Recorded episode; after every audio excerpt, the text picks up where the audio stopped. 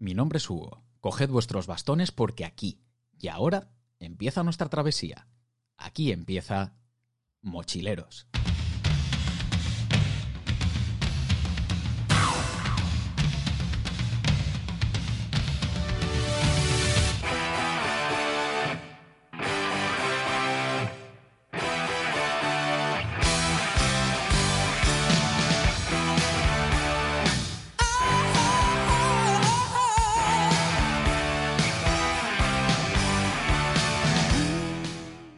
Bienvenida sea toda la tropa, otra vez más, otro programa más, en este caso otra semana más. Eh, como ya os comenté en el programa anterior, bueno, pues iba a intentar hacer una serie de, programas semanales, por lo menos para, tratar de amenizar un poquillo estas semanas que llevamos en, cuarentena, que, estamos aquí un poco encerrados en casa.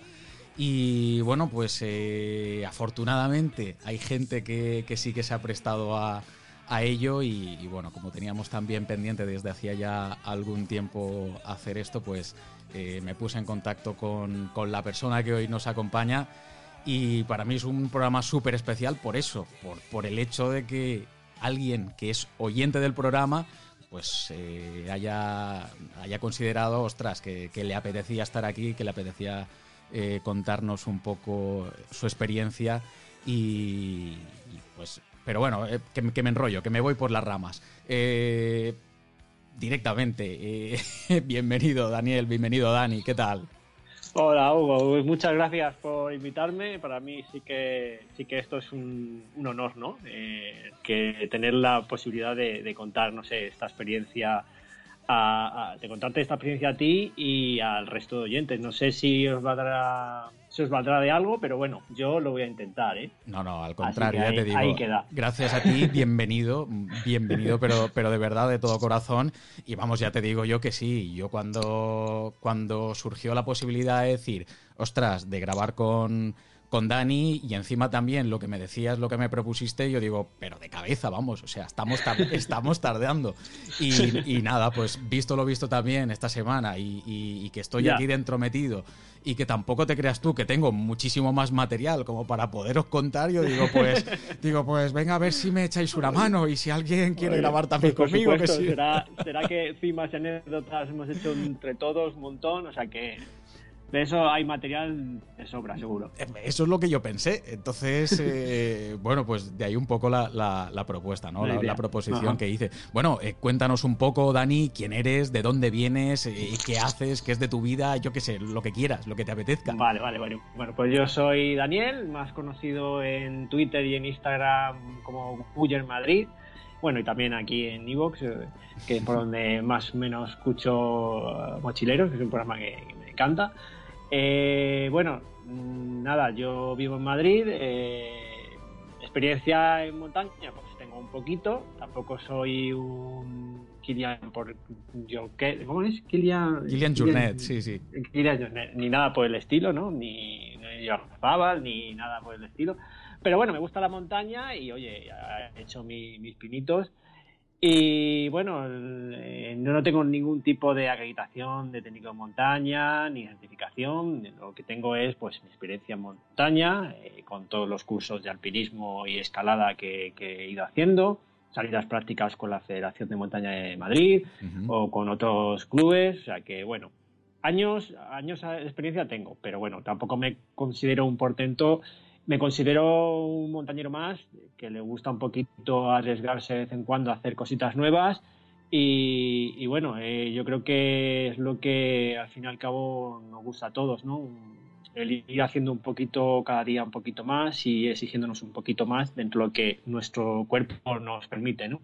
Bueno, y yo creo que es un poco lo interesante también, porque al final pues evidentemente todos hemos hecho rutas, eh, a todos, yo creo que, toda la gente que escucha el programa pues le gusta hacer sus rutas o, tiene incluso sus enclaves un poco, un poco fetiche, por decirlo de alguna forma, pero el salir un poco de esa zona de confort y tratar de buscar hacer cositas nuevas o de probar hoy, yo que sé, hoy con la escalada o probar, eh, pues yo que sé, como hice yo hace unas semanas, hacer un curso de iniciación al alpinismo. Eh, yo qué sé, tratar de salir un poco, como, como te decía, de esa, de esa zona de, confort. de confort Exactamente, de buscar esas nuevas experiencias que yo creo que al final son un poco lo que, lo que nos mueve a todos, ¿no? Sí, sí, efectivamente.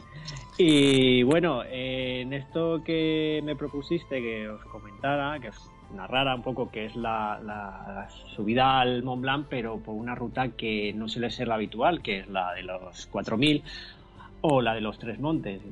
Eh, todo esto, todo esto, y va a ser gracioso porque todo esto nació de, mi grupito que, con el que yo salgo normalmente a la montaña, después de haber hecho el, aneto, allá, por el octubre de 2018, nos, nos, vinimos todos arriba, ¿no? Y uno dijo, bueno, ¿cuál va a ser el próximo pico? Venga, y no sé, alguien propuso el Mont Blanc. Y, claro, yo, yo recuerdo en ese momento que me quedé un poco como, oye, oye, a ver, a ver, a ver, que esas son palabras mayores, que no, que no, que lo podemos hacer, lo podemos hacer. Y bueno, al final, después de una pequeña excursión, pues, venga, vamos. Y esto empezó en octubre de 2018 y nosotros terminamos haciendo cumbre en agosto de 2019, a finales de agosto de 2019, así que fue un trabajazo de, buscar agencias, eh, ver qué rutas podíamos hacer o no, qué material, qué, mm, sobre todo qué presupuesto, que es una, por así decirlo, una expedición que a mí me sirvió mm, bastante porque ahora estoy preparando otra y la verdad es que con todo lo que aprendí para hacer esa, eh, ahora ya sé lo que tengo, con lo que tengo que contar y con lo que no tengo que contar.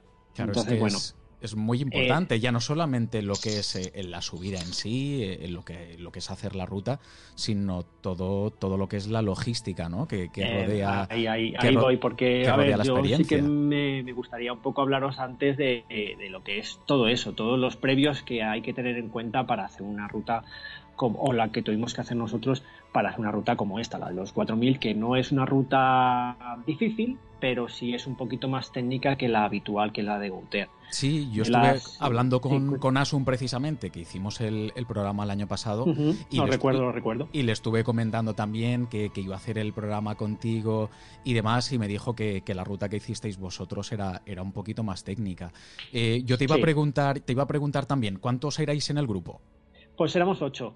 Ocho, ocho, personas ya es, es, un, es un grupo es un grupo bien, ¿eh? Sí, es un grupo bastante numeroso, pero bueno, todos nos llevamos bien, todos sabemos cuáles son los puntos, nuestros puntos fuertes y nuestros puntos más débiles. Y no sé, somos un grupo bastante compenetrado, nos llevamos todos fenomenal, entonces bueno, eh, por ese por ese lado trabajamos todos eh, para sacar adelante la, la expedición, entonces no Ahí, ahí que sí que me, gustó también un poco el trabajo que hicimos de grupo. ¿no? Es que es, algo que, a veces se echa de menos cuando sales a la montaña y al final te lo tienes que preparar tú todo. Aquí fue un trabajo de grupo eh, en el que todos participamos y en el que todos al final rimamos el hombro.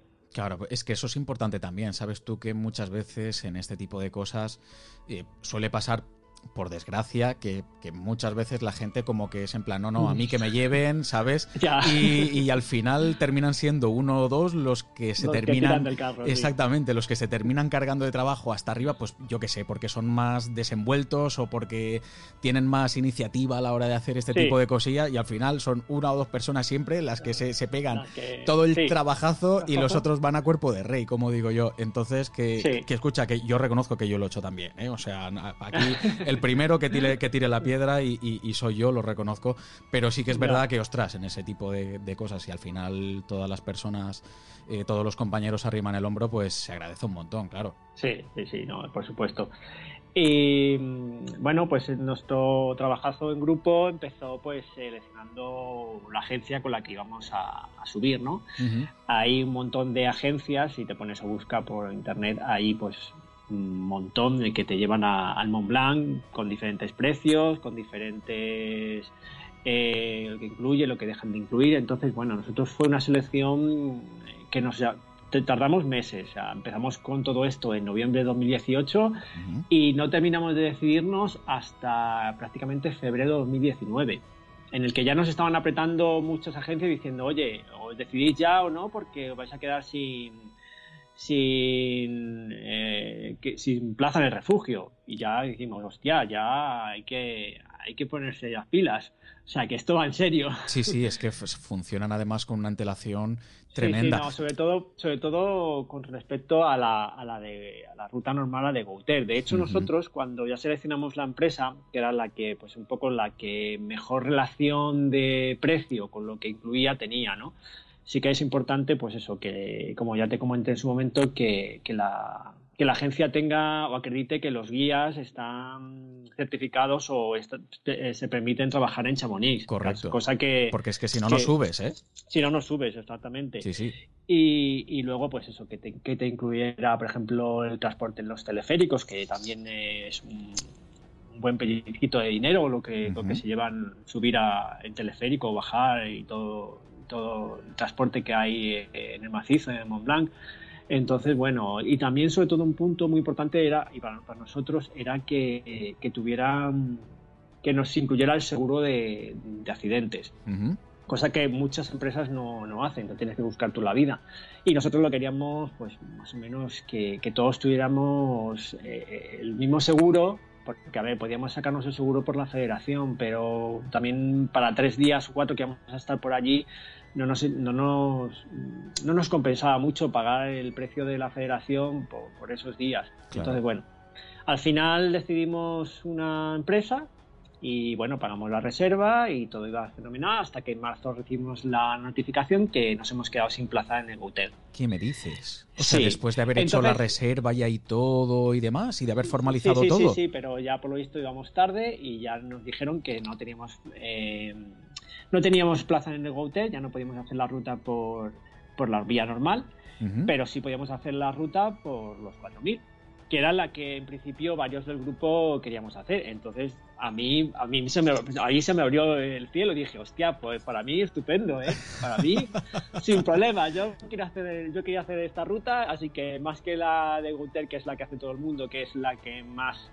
eh, colapso tiene de gente subiendo, bajando y tal, la otra que prácticamente la hace poquísima gente o que sea más técnica, yo dije yo adelante y al final votamos y salió por una bastante mayoría que sí, así que hacia adelante, la de los 4.000 sin problema. O sea, al final la hicisteis por descarte, es curioso esto también, sí, sí, ¿eh? Sí, por un poco de casualidad, pero pero bueno, oye, salió bien.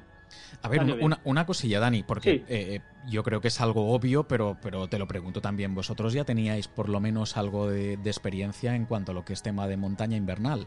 Sí, sí, sí, hemos hecho, a ver, eh, hicimos en su momento, como te digo, la de la de la Neto, que aunque era octubre, había caído una buena nevada días semanas antes, con lo cual ya había ya había bastante nieve y sí, nosotros ya hemos hecho cosillas por aquí por Sistema Central, Peñalara, en Gredos también, porque hemos subido el, el, Almanzor en invierno, la Galana, luego Sierra Nevada, que para mí, pues bueno, yo soy hijo de, padres granaínos y, claro, cada vez que voy para allá, pues eh, algún pico por allá siempre me hago, o que sea el Deleta o el Mulacén o, o el último que hice que fue el, el picón de Jerez. Es que me, picaste, me, picaste, el gusanillo y dije, tengo que subirlo que, que, hace tiempo que no lo hago.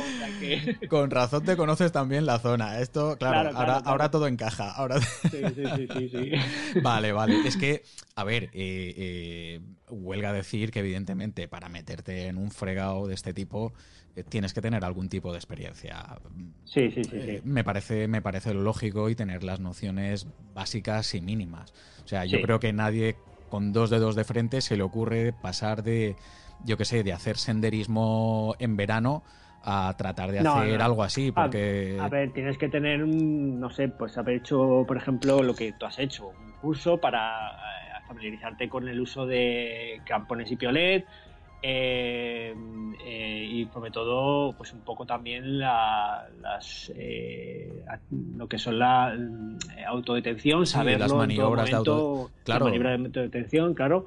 Y en este caso para la ruta de los 4000 a ver no es imprescindible pero sí por lo menos saber algo de, de manejo de cuerda y piolet. O sea un poco no escalada porque no ha sido no es escalada, pero sí por lo menos enfrentarte a tengo que tener las dos manos mm, ocupadas, una con una cuerda y otra con un piolet y cómo enfrentarte un poco a, eso. Correcto, correcto. Sí, sí, no, no, estoy totalmente de acuerdo. Yo, yo el, nivel 2 al final este año me quedo sin hacerlo por, por por la situación que estamos viviendo, porque ya al final se acaba un poco la temporada, aunque está volviendo a nevar ahora también. Ya, maldita la hora. por la mañana, Maldita la hora de estar aquí dentro metido, porque aquí, aquí en Murcia están dando nieve por encima de mil metros y yo aquí metido en mi mm. casa. Eso, o sea, es para, oh. para arrancarme los pelos uno a uno, pero bueno. pero, pero sí, sí, o sea, es, eso. Yo creo que es, lo mínimo imprescindible, ya no solamente haber hecho algún tipo de, de, curso de iniciación, sino además también después haberlo puesto un poco en práctica. Sí, sobre todo, sobre todo en práctica porque, a ver, eh, yo conozco, me, dio un caso una vez que salió con la federación, lo digo en gran anécdota, de una persona que había hecho un montón de cursos con la federación, montañismo 1, montañismo 2, escalada 1, escalada 2, pero realmente luego esta persona no, no tenía no había salido a la montaña, o sea, no tenía, no se había enfrentado nunca a la montaña, con lo cual, claro, un grupo, imagínate, de cuatro personas y una de ellas eh, no sabe, no tiene resistencia, no tiene fondo físico, no sabe moverse por montaña, te quedas un poco como diciendo, a ver, los cursos lo haces para aprender y ponerlos en práctica, no para tener los títulos ahí guardados. Claro, es que eso no te vale para nada, realmente. es como Y a mí me sorprendió porque eh, yo no pensaba que hubiera gente así y la hay, ¿eh? y la hay. pero bueno. Lástima de cursos, o sea, me viene a la cabeza solamente eso, lástima de cursos, pero bueno. Sí, Sí, efectivamente. Pero bueno, eh, nada, si sigo un poco con este cuéntame, tema. Cuéntame, cuéntame, eh, Dani, perdona. A ver, seguimos. A ver, una vez decidido ya, eh, teníamos el. Nada, pues la ruta de los 4000, pues vale, venga, estudiámosla. Además, yo tuve, yo tuve tiempo de estudiármela tranquilamente, pero no sé si recordarás que justo me pilló también que me operaron de la rodilla derecha. Correcto, exactamente. entonces ahí tuve tiempo de, de ver de ver blogs, de leer libros, de ver vídeos en YouTube, de ver películas sobre el tema. O sea que ahí me, yo me, documenté bastante. O sea, la, ascensión la hiciste a posteriori, después, de, después de haber tenido la lesión. Sí, sí, fueron como cinco meses después, porque la lesión fue en noviembre y diciembre, me operaron en finales de enero y estuve pues, de reposo en febrero y en marzo empecé a entrenar como un loco, porque claro, yo no quería quedarme detrás. No, no, ya, me imagino, ya me imagino. Entonces, bueno, en marzo ya empecé, poquito a poco obviamente, no quería forzar tampoco la rodilla, que además es una extremidad algo delicadita. Es delicado, sí. Entonces, bueno, y nada, eh, y yo lo hice sin problema. O sea, que por eso te digo que entrenando, entrenando bien. A ver, que mm, sí que es verdad que todo el mundo hay gente que te dice, no, para subir al Mont Blanc tienes que tener un fondo físico como de correr media maratón. A ver, yo no correr, yo no, yo no podría correr una media maratón. O sea, no, es verdad, es que a veces escuchas cosas que dices, hostias, pues, eh, ¿cómo va a ser esto?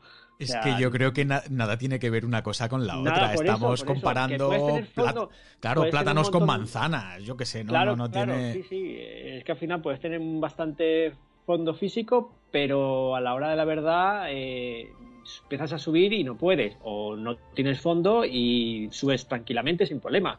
O sea, que en la montaña en realidad lo de entrenar está muy bien, pero lo que hay que hacer es montaña. O sea, enfrentarse a desniveles grandes, a subir desniveles con peso, eso es lo que realmente te va a hacer que al final puedas hacer una progresión sin problemas. Correcto, correcto.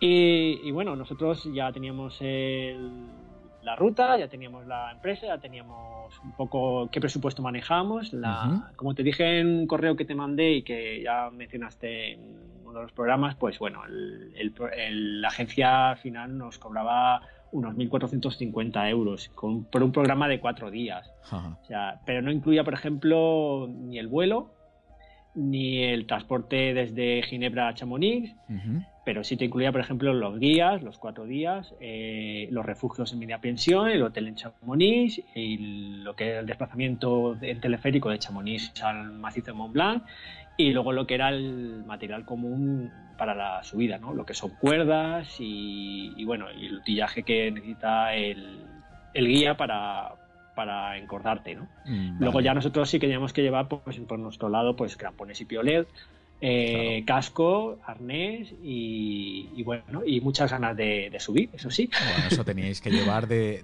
sobra. De todas maneras, el seguro que habías estado comentando antes, este iba aparte de la, de la agencia No, no, este lo incluía la, agencia. Lo, incluía. lo, incluía. la agencia también. Es decir, en esos 1.400 realmente lo que no estaba incluido era el desplazamiento eh, hasta, hasta Chamonix realmente. Sí, lo que es el vuelo y luego el transporte de General Chamonix. Sí, efectivamente. Vale. Eso. Por eso, pero hay, bueno, había agencias que sí te lo incluían, pero no te incluían otras cosas, con lo cual, bueno, ahí tienes que sopesar un poco tú lo que te interesa y lo que prefieres pagar y lo que prefieres pagar por tu cuenta y lo que no. por ejemplo, un vuelo Madrid-Ginebra, eh, en verano, en agosto, nosotros nos costaba 70 euros y de vuelta facturando una maleta. O sea que Buah, eso es, eso es. Por eso que regalado. Claro, claro que eso no es problema. O sea, por eso nosotros pensado mucho qué incluía, qué no incluía cada agencia a la hora de elegir con quién íbamos. ¿Se puede, Dani, ¿se puede decir cuál era la, la agencia? ¿Lo digo? Dilo, a, ver, yo no, yo no tengo ningún problema, o sea que... Ah, no, yo tampoco. No, eh, no, que va, yo no, no, tengo ningún problema, es más que nada también para que la gente pueda tener un, una referencia. Sí, bueno, nosotros, nosotros eh, contactamos, a la que recuerde así un poco, pues con Barrabés, con Manaslu, que fue con la que fuimos al final, y así que me suenen más, que hubo, como 10 o 12, o sea, yo ahora mismo no me acuerdo de todas. Sí, sí, sí, nosotros hicimos ahí una labor de, con quién íbamos, con quién no, pero bueno, al final fuimos con Manaslu. Con Manaslu he estado, he estado leyendo toda la reseña de toda la ascensión precisamente durante ah, estos días y al final ha sido una de, uno de los sitios que he estado, que he estado eh, consultando para ver exactamente por dónde se hace la ascensión eh, y demás. Pues mira, qué Sí, sí, sí. Pero bueno, lo importante era eso, que, que incluyeran lo que nosotros queríamos. Un poco porque al final sí que es verdad que cuando te pones un poco las últimas comunicaciones que tienes con ellos, le pregunta, a ver, nosotros le referíamos a preguntas y en realidad es, es parte de su trabajo el, el solventarte, las dudas que tengas, ¿no? De, de, todo lo que vas escuchando, todo lo que lees, es que además es que ya lo que te digo, por ejemplo, de, escuchar que tienes que llevar dos litros de agua o tres o cinco, como había gente que te decía, a, lo que luego en realidad hay allí, va un, un abismo que es que al final dices, joder, es que no sé a quién hacer caso. Entonces, bueno, ellos te, al final te, te sacan muchas, de, muchas dudas, sí. Claro, es, es, es importante, a ver, evidentemente cuando no has hecho nada de este, de este calado, de, digamos, de, este, de esta dimensión, pues vas un poco como perdido. Eh, sí, sí, evidentemente... Ya, te digo yo, desde el punto de vista, por ejemplo, de la indumentaria, nosotros íbamos muy perdidos porque sí, sabes que el, la cima de Mont Blanc es 4.800 metros, pero no sabes eh, si va a hacer frío, si con una ropa que utilizas aquí en invierno te va a valer, qué, botas puedo utilizar, unas rígidas, no semi-rígidas. O sea, ahí, ahí no, te, está muy perdido, como tú dices. Entonces, bueno, ellos te van un poco aconsejando. Bueno, pues en ese y, bueno, pues eso, mira, con respecto a la indumentaria, ya que estaba hablando, pues eh, nosotros, bueno, yo en mi caso, por ejemplo, y en el caso de casi todos, pues sí que llevamos ropa de invierno, pantalones de invierno, forro polar, camiseta interior eh, de lana merino, por ejemplo, eh, eh, mallas térmicas, y luego las, la tercera capa, pues más externa, pues plumas y un cortavientos, gorro, guantes, mm, guantes finos para debajo, calcetines gruesos, o sea, un poco lo que pondrías aquí en invierno. Que luego en realidad te sobra la mitad. Hombre, y te lo digo, lo, te lo digo así, te sobra la mitad. Lo que pasa es que como vas tan bien a ciegas, en ese sentido es mejor que te sobre que no que te falte sí, cuando Lo que pasa es que eh, ahora es gracioso porque nosotros cuando llegamos, eh, nosotros llegamos a Chamonix un viernes por la noche, ¿no? Entonces directamente fuimos al hotel, saludamos al guía y a dormir. Y al día siguiente, el sábado por la mañana, que nosotros teníamos que salir, según el programa, a hacer aclimatación en el Gran Paradiso, en la parte italiana, en el Valle de Aosta, pues primero el guía nos dijo, a ver, vamos a revisar mochilas. Y claro, empezó a decir, bueno, esto fuera, esto fuera, esto fuera. Había gente que llevaba, había compañeros que llevaban mochilones de, de más de 10 kilos y al final se les quedó en 5 kilos.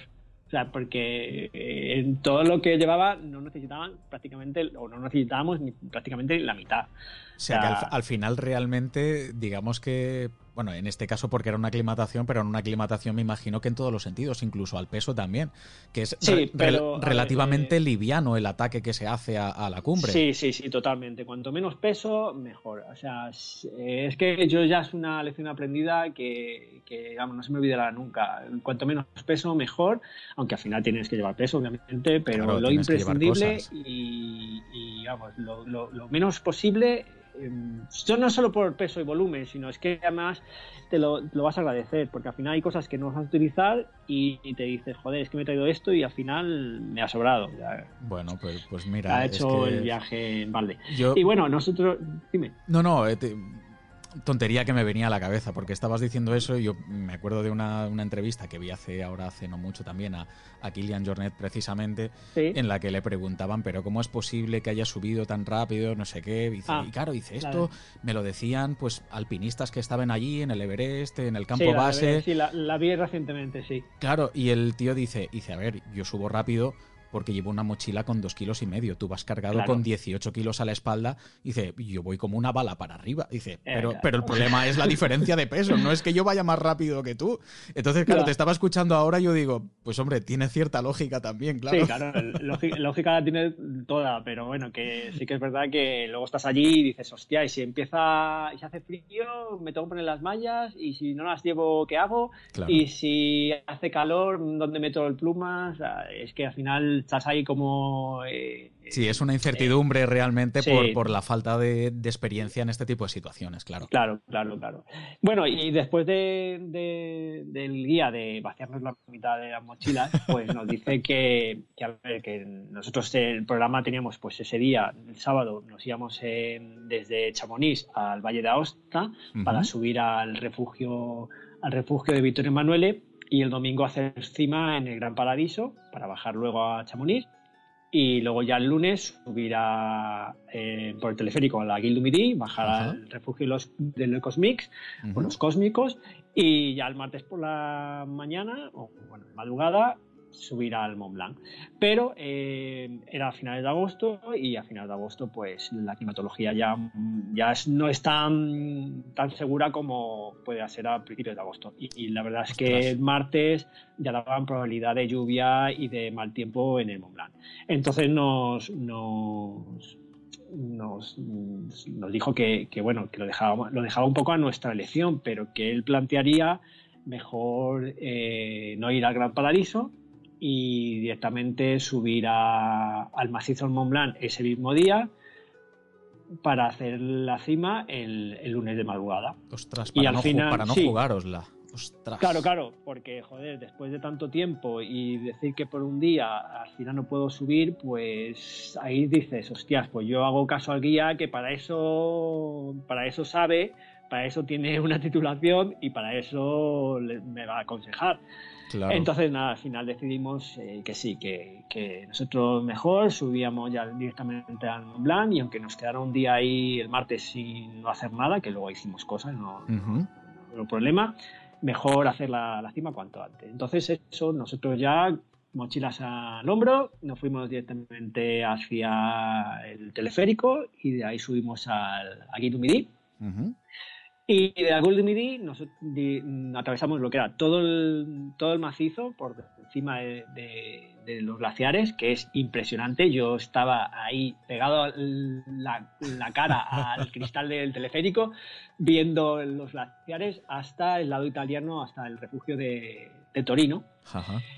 Que, bueno, que está justo a la misma altura un poco que, que el Ecosmic, a una distancia, pues no te diría yo, pero a lo mejor son como 5 o 6 kilómetros y todo glacial, impresionante. La verdad es que ha sido una de las vistas mm, que más me han impresionado en mi vida, porque en realidad era la primera vez que yo me enfrentaba a cosas como, como esta, ¿no? Y, nada, el, refugio Torino que, que, en realidad sirve de paso también para bajar luego al, Valle de Aosta eh, teleférico. Pues Puedes ir desde Chamonix hasta Cormuller, que es el lado italiano, todo por teleférico. Y el refugio Torino, mm, pues ahí lo que hicimos fue, dejamos las mochilas un poco ya vaciadas, el, refugio y nos fuimos a dar una vueltecita por, por la zona ya que llegamos a mediodía. Pues Ajá. allí nos fuimos un poco a practicar a practicar un poco lo que sería, pues eso, eh, cómo, cómo progresar por, por un glaciar, que además nunca lo habíamos hecho. Aquí, aquí nos pasó una cosa graciosísima, que es que cuando la, la- lo que fue la, la ruta fue muy cortita, fue, fue 3 o 4 kilómetros con de niveles muy, muy pequeños, mejor de 200, 300 metros de subida y bajada, tampoco fue nada del otro mundo.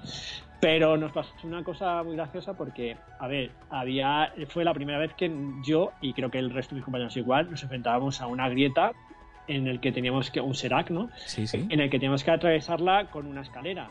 Uf. Tipo que se ve justo cuando ves documentales o películas de Everest o de cualquier montaña que ves la gente subiendo, Sí, pas- sí, pasando por, la, por la escalera. Sí, sí, sí. Pues claro, te quedas, hostia, hostia, ya esto, esto se pone ya serio, ¿eh? Ostras. Nada, se pasa, se pasa sin problema, no, no tuvimos ningún problema ahí, pero a la bajada había una grieta que tenías que sortear por un lado, pues. Entonces mi guía se echó para ese lado, ¿no? De tal manera que la cuerda, se, la- porque íbamos todos encordados, íbamos encordados en, en- de cuatro en cuatro, ¿no? Íbamos dos grupos de cinco, porque los otros dos guías subían al día siguiente. Mm.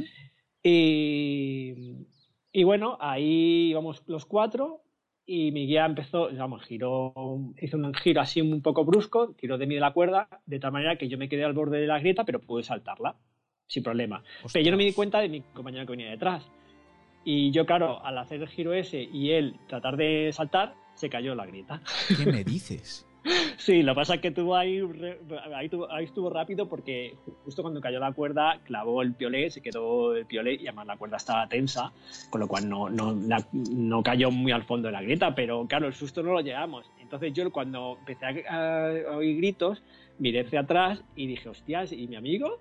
Y me tiré al suelo y clavé mi piolet, un poco por evitar que, que me, que me arrastrara y sobre todo por sostenerle. Claro, claro, y ya claro. el, guía, el guía se levantó y dijo, no, no, venga, tira de él. Y efectivamente yo tiré de él y él salió sin problema. O sea que, O sea no que- hubo... El guía, vamos, con toda la tranquilidad del mundo. Sí, sí, sí, sí. Eh, A ver, esto no fue nada más que una anécdota graciosa. De, No, hecho, no, ya- de hecho, Ya, ya, pero, pero, ostras, a ver, que, que sí, sí, que seguro que, que lo recuerdas y dices, gracioso, ostras, Sí. pero eh, yo te estoy escuchando, Sí. es en plan, me imagino cayendo por una grieta y vamos, me acojono vivo. no, no, ya, y yo también, pero en realidad la cuerda era, estaba suficientemente tensa como para evitar que se cayera mucho. Ya, la ya. persona que iba detrás también tiró de la cuerda hacia su lado, con lo cual él se quedó un poco ahí, sabes, que no, no pasó nada. Y el guía muy tranquilo dijo, no, no, tira de la cuerda que sale. Y no, no hubo ningún problema. Ahora, eso sí, nosotros ya le decimos que, que tenga cuidado con este tipo de cosas que, que ya sabemos que le gustan mucho. Ostras, hostia. Pero bueno, eso fue la anécdota de ese día, ¿verdad? Y nada, eh, eh, volvimos al refugio y, y nada, ya, y ya claro, ahí en el Torino estás a 3.400, 3.500 metros. Eh, Claro, O sea, ya empieza a ser una, una altitud considerable, ¿eh? claro, claro, ahí, a ver, ahí estás a la altura de, de un mulacén ya, de la cumbre del Sí, sí, sí, mulacén. prácticamente. O sea, y ahí te Y- faltan todavía más de mil sí metros de, de subida. Sí, sí, sí, sí. Y ahí sí que empiezas ya a notar la altitud, ¿eh? Ya empiezas a notar un ligero dolor de cabeza. Eh, bueno, pues venga, aspirina por aquí, aspirina por allá, a beber agua. Yo creo que no he bebido tanta agua en mi vida como haciendo eso, porque es que era agua más agua, agua, agua, agua, por- para evitar un poco la, la- De- que te dicen de la deshidratación, claro, de, de la altitud, de tal. En fin, eh, llegó el domingo Ujú. y el domingo lo que hacíamos, la travesía por el glaciar, que fue espectacular, evitando, eso sí, la- las grietas. Eh, desde el refugio Torino hasta el refugio Lecosmix. Ujú. Y, y la- volviendo por un poco por el mismo camino que hemos hecho con el teleférico, pero atravesando, atravesando todo lo que era el glaciar, ¿no? Ajá. Y la verdad es que las vistas impresionantes, el día era eh, de un cielo azul radiante. eh, bueno, la verdad es que mm, hay que estar allí porque la- la- aunque no hagas Mont Blanc, la, la experiencia merece la pena de estar a 3.500 metros en un glaciar rodeado de nieve, miraras por donde miraras, era nieve, nieve, nieve. Y la, la- y la verdad es que la, la ruta muy fácil, pero bueno, hay que tener cuidado porque hay zonas donde los seracs son importantes y hay que desviarse, hay que saltarlos. Pero bueno, después de lo que aprendimos el día anterior con la caída esta, ya era, vamos, estaba chupado. No, no, está, claro, pero claro, eh, ahí lo ideal es que conozcas la zona, que sepas un poco realmente cómo moverte, ¿no? En este tipo de, en este tipo de situaciones, en este tipo de ambientes. Sí, y nada, llegamos al Ecosmix, llegamos a mediodía, con lo cual ya teníamos toda la tarde para descansar, que la verdad es que se agradeció porque con el día que hacía, pues estabas en la terracita de, de allí de refugio, viendo un poco el, el glaciar de, del de bosons y, bueno y espectacular ver la caída de rocas constante que hay desde, desde las alturas pero rocas y, que hacen un ruido que al principio decías pero eso qué es es un helicóptero es un avión y no no y veías además luego la, la polvareda que se levantaba de la caída de rocas. Eso eso la verdad es que dices hostias te pilla debajo y no, no, no lo cuentas no lo cuentas exactamente. No no no no y bueno, ahí ya, pues después de, descansar un poquito y seguir bebiendo agua y más agua y más agua, pues eh, antes de la cena, que la cena era a las 7 del domingo, pues nos reunieron los guías, ya con los cuatro guías que estábamos, y bueno, pues nos empezaron a explicar la ruta del día siguiente. Ahí nos acojonamos vivos porque nos metieron muchísimo miedo. Yo la verdad es que dije, hostia, ¿dónde me he metido? Y luego nos dieron un par de malas noticias. Las dos noticias eran que dos compañeros no iban a subir con nosotros. Uno porque una compañera había tenido un edema pulmonar eh, meses atrás de la ruta que hizo, del trekking del, del campamento base Everest. La tuvieron que desalojar desde 4.000 y pico metros hasta Kathmandú por un edema pulmonar. Ajá y la verdad es que desde entonces pues eh, no estaba físicamente bien, se cansaba mucho, eh, entonces bueno, los guías prefirieron que no, que no subiera. Y luego otro compañero le dijeron que bueno, físicamente sí que podía subir, pero, pero técnicamente no le veía muy diestro con, con el manejo de, de crampones y piolet. Sí, es verdad que él había hecho un curso, pero tampoco tenía mucha experiencia en, eso. Entonces, bueno, por ahí la verdad es que es, una, es un palo porque, claro, eh, al final tienes que hacer caso a los guías, ¿no? Son los que saben del tema, son los que al final eh, van a llevarte a la cima con toda seguridad, pero claro, dos compañeros tuyos que al final les digan que, no pueden subir por, eso, pues la verdad es que... No, eh, Ahí fue un jarro de agua fría para todos. Es un palo, es un palo, pero claro, eh, ten en cuenta también. yo hablo viendo un poco desde la distancia, por supuesto, pero claro, eh, yo veo un poco el, a los guías y, su función, y su función básicamente es tratar de hacer las cosas con la mayor seguridad posible siempre, claro. Siempre he dicho, yo siempre he dicho que a un guía no se discute, el guía está ahí para, para sí, lo has pagado, está muy bien, para subir, pero también tiene que va, va, a considerar que si tú no estás preparado no te va, te va a decir que no.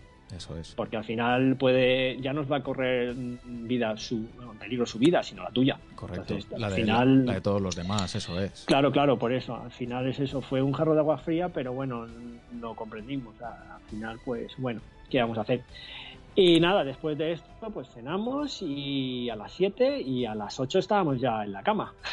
Porque nos teníamos que levantar a las 12 y media para la una y media, a la una desayunar y a la una y media salir. Claro a la al desayunar a la una. Yo nunca he desayunado tan pronto en mi vida. Vamos, ni saliendo de fiesta, seguro. Sí, sí, sí, no. O sea, yo creo que, yo, claro, yo estaba desayunando, tomándome un café y diciendo, es que eh, yo creo que es que estoy cenando otra vez, porque esto, esto, vamos, pero bueno, la verdad es que eh, todo el mundo se levanta a esa hora. Hay varios turnos de desayuno, pero el primero es a la una, creo que el siguiente es a las 3 de la mañana y el siguiente luego es a las 6. Pero bueno, eh, y nada, pues yo me levanté a las doce y media después de haber dormido más bien poco, porque desde las ocho que me metí en la cama empiezas a dar vueltas, estás nervioso, estás dándole vueltas a todo lo que te han dicho. Claro. Eh, hostia, entonces al final yo me dormiría como a las nueve y pico, a las diez y nada, dormiría pues tres horas. Claro. Claro, imagínate luego levantarte a las doce y media eh, qué cuerpo tienes. Claro, claro, una de dos, o, estás hiper trasnochado o estás enchufadísimo porque tienes una adrenalina dentro del cuerpo o todo, a la vez, yo qué sé. Eh, sí, sí, sí, al final es eso, dices, bueno, pues venga, va para, adelante. Nada, desayunas y ya sales, te preparas la mochila, eh, te pones los crampones, porque ya sales directamente del refugio con los crampones y para adelante.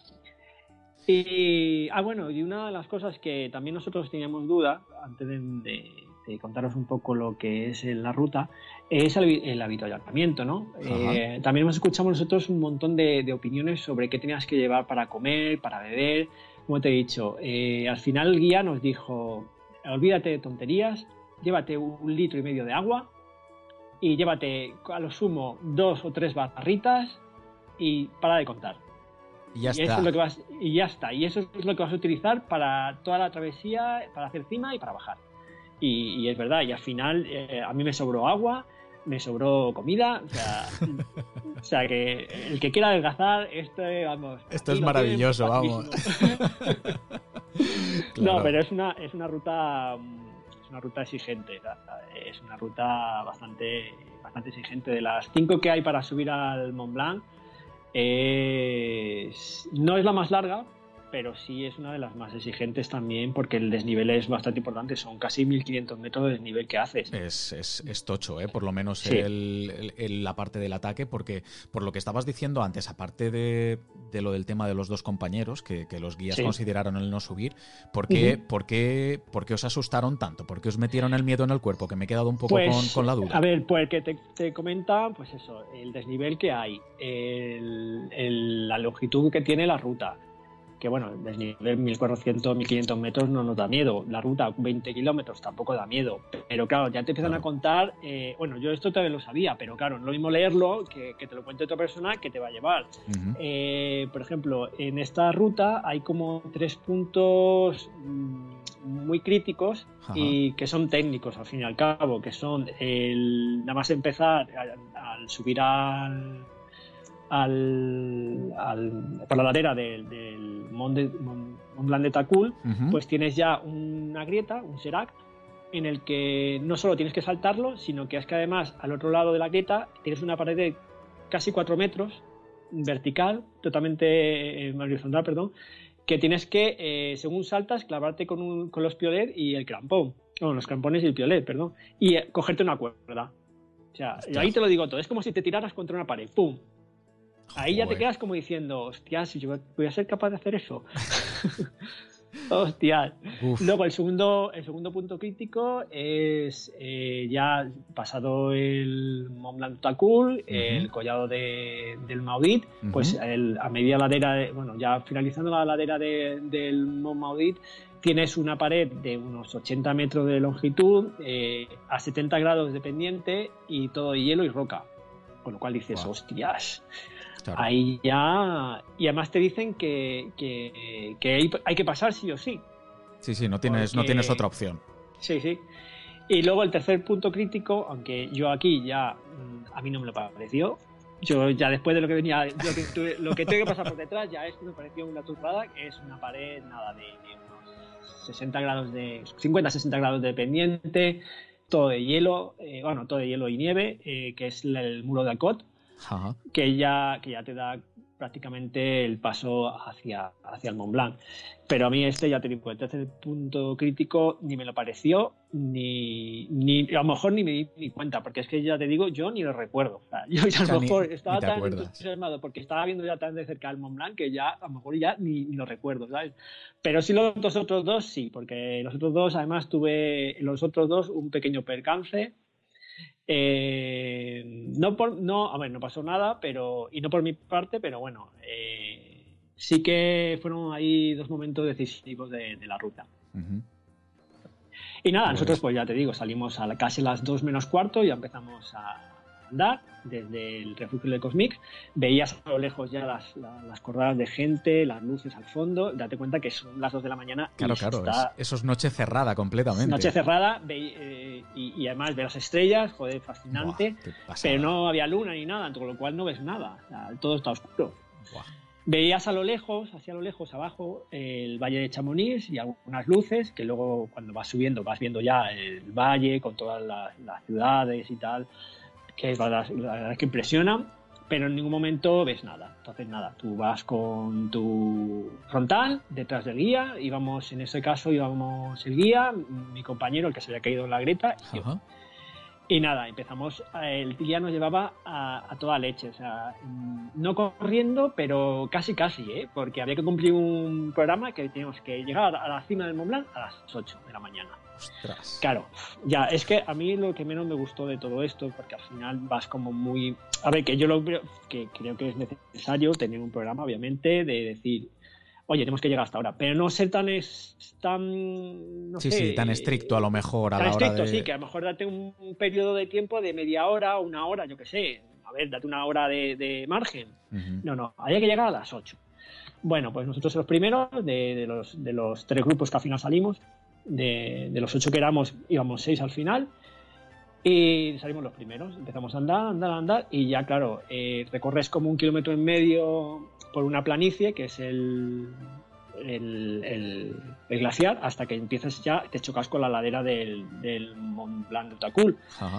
Y aquí empiezas a subir. La subida, pues a lo mejor es de una pendiente de 40, 40 grados, 30 grados, 40 grados. Eso no, no es mucho. Pero mi compañero empezó a, empezar, empezó a sentirse mal. No sé, aquí yo no sé si es que le dio una pájara, si es que, no sé si mentalmente el miedo que nos hayan metido le hizo, le hizo pagarlo, pero dijo que, se daba la vuelta, que se daba la vuelta, que no quería, que no iba a subir, que se daba la vuelta, que se daba la vuelta, y cuando llegamos justo a este punto crítico, el primero que, te digo, el de que tiene que saltar, dijo que no saltaba, que se daba la vuelta, que se iba al refugio. Claro, el guía intentó convencerle, yo lo intenté convencer y él dijo que no, que no, que no. Entonces ya ahí no podías hacer nada, con lo cual el guía dijo, nos damos la media vuelta y claro, yo me quedé muy diciendo, ¿y yo no voy a subir? y nada, no, al final nos, dimos la vuelta hasta que llegamos otra vez a, la planicie de, antes de donde empieza ya la pendiente del Mont Blanc du Tacul y ahí ya el guía le dejó que se fuera solo y nosotros estuvimos nosotros dos solos ya volvimos a, hacer el camino hacia, hacia la Greta. Ahí ya me quedé un poco también chafado por mi compañero, porque es un montañero también que, tiene bastante experiencia, que hemos hecho un montón de cosas juntos y, es eso, eh, empezó a sentirse mal, no sé qué cuántas cosas le pasaron por la cabeza, pero bueno. Sí, al final todo influye, porque vosotros realmente, al final, eh, por la premura de un poco de, la organización, por la meteorología que, decíais, no hacéis ningún tipo de aclimatación a 4.000 metros, por decirlo de alguna forma. No. Vosotros al final estuvisteis en los refugios y hicisteis eh, este trekking entre comillas. Eh, por allí, pero claro, a 3.500, pero en ningún momento os hace... Pero es, es, más que suficiente. ¿eh? Sí. Mm, sí, no, no creo que esa aclimatación a más altitud te hubiera dado más posibilidad de hacerlo bien o mal. yo creo que hacer una aclimatación a esa altitud estuvo pues fue factible. Por lo menos yo no noté ya ese día, por ejemplo, cuando me, levanté, yo ya no noté prácticamente dolor de cabeza ni, ni, me encontraba mal, o sea, yo estaba bien. O sea, que por eso. y nada, pues eso, ya mi compañero se fue. Eh, nosotros, claro, a medida que vamos bajando para acercarle lo más posible al refugio y vamos viendo cordadas que van subiendo. Y además las jornadas se van quedando como diciendo, estos que hacen, vienen, van, ya han hecho cima, no han hecho cima. Bueno, el caso es que llegamos a la grieta, había un tapón de gente impresionante, pero bueno, al final la gente sube, primero subió mi guía, se tira a la pared, además la pared ya eh, tenía dos cuerdas instaladas por los guías de Chamonix, con lo cual no hay problema, y además de tanta gente que ha pasado por ahí, hay escaloncitos, con lo cual eh, simplemente no miras hacia, hacia abajo, te tiras, clavas el piolet y te agarras a la cuerda y para arriba. Y nada, no, no tuvo mayor problema. O sea, cuando, cuando, cuando estás ahí y realmente, porque el salto yo me imagino que a lo mejor no era muy largo. no, el, el, salto a lo mejor era un metro, metro y medio, tampoco. Y claro, como no ves tampoco, eh, es oscuro, eh, no miras hacia abajo ni nada, pues tampoco te planteas si me caigo, ¿qué pasa? Y luego, sobre todo, porque vas encordado, vas encordado con el guía y el guía te está asegurando. Te, van sujetando, ya, ya, pero, pero, pero tienes que clavar los piolets igualmente, tienes que clavar los crampones para. Los crampones y piolet, pero bueno, eso no, no, no hay problema. O sea, lo haces fácilmente y yo no vi a nadie, de hecho, de los, del grupo final que subimos, de los cinco que subimos, no, no tuvimos ningún problema ninguno. O sea, que realmente parece más de lo que en realidad sí, es. Sí, sí, sí, totalmente. O sea, hay, que, tener un poco de altura de, eso, de, de, asaltar, clavar el piolet y cogerte la cuerda, pero no es algo. Yo creo que es más instintivo que, otra cosa. Que otra cosa, A ver, que tampoco quiero decir aquí que lo puede hacer todo el mundo, pero que no hay problema. Que, yendo con un guía tampoco te, quieres, te tienes que relajar, pero sí que es verdad que te da más seguridad. Hombre, claro, claro. Y nada, ya solventado ese, ese punto, pues nada, ya vas subiendo, vas subiendo. Como está todo oscuras, no ves nada, pero sí que es verdad que yo había leído pues que esos, eh, eso, ese recorrido hasta que terminas llegando al, al, hombro del Mont Blanc du Tacul, pues son como unos... hasta que llega a los, a los 4.100 metros, pues no es mucha longitud, pero sí es mucha pendiente. Hay pendientes ya, hay zonas que se ponen en 50 grados, con bastante patio, aunque no lo ves porque está oscuro. claro. Pero, pero sí, cualquier resbalón ahí te puede, te puede dar un, buen susto. Y ya recorridos, pues casi unos 3 kilómetros desde que salimos del Cosmic, pues llegas ya al hombro del Mont Blanc Tacul. Y aquí, pues nada, aquí lo que haces es haces una pequeña bajada hacia el collado de Maudit. Y, de aquí la, digo una bajada, pero en realidad es una bajada bastante mm, bastante larga. No es una gran pendiente, a lo mejor baja 200 metros, Sí, sí. De hecho, tengo, tengo, un croquis aquí con las altitudes y todo, y efectivamente. Ah, bueno, bueno. sí, sí, porque ya te digo, estuve estudiando un poquillo la ruta cuando, cuando me dijiste y demás. Y sí, sí, por lo que estoy viendo, subes, pero después, claro, bajas eso, justamente, prácticamente 200 metros, eso, ¿eh? Sí, 200 metros. Y luego vuelves a subir. Y ya lo que tienes que subir es la ladera del Mont Maudit. Ajá. Eh, la ladera de Montmadí, pues un poco igual que la del Mont Blanc. Vas subiendo, vas sorteando Seracs, por allí donde te dicen que tienes que ir, porque claro, sí que es verdad que la huella está muy marcada. Entonces, bueno, el guía, el guía conoce el camino, pero también va por la huella, porque es mucho más fácil. Correcto. Y aquí te encuentras ya casi prácticamente hecha la subida con el segundo punto, que es el de la pared esta de hielo, de unos 80 metros de longitud y ya te digo, unos 70 grados de pendiente. O sea, aquí, aquí ya sí que tienes que saber un poco no saber escalada en hielo, pero obviamente está un poco familiarizado con esto. Claro, manejarte bien con los piolets, eh, crampones a la hora de, crampones y la cuerda. claro. Hay cuerda, hay cuerda instalada, porque aquí los guías de Chamonix también tienen instaladas varias cuerdas, pero claro, no te puedes fiar de las cuerdas, porque a saber cómo están. Claro. Tú ves las cuerdas, las ves bien, pero a saber cómo están, cuánto tiempo llevan ahí, cómo les ha dado la inclemencia del tiempo, cómo las han afectado, o sea que Eso es. ahí ya no sabes.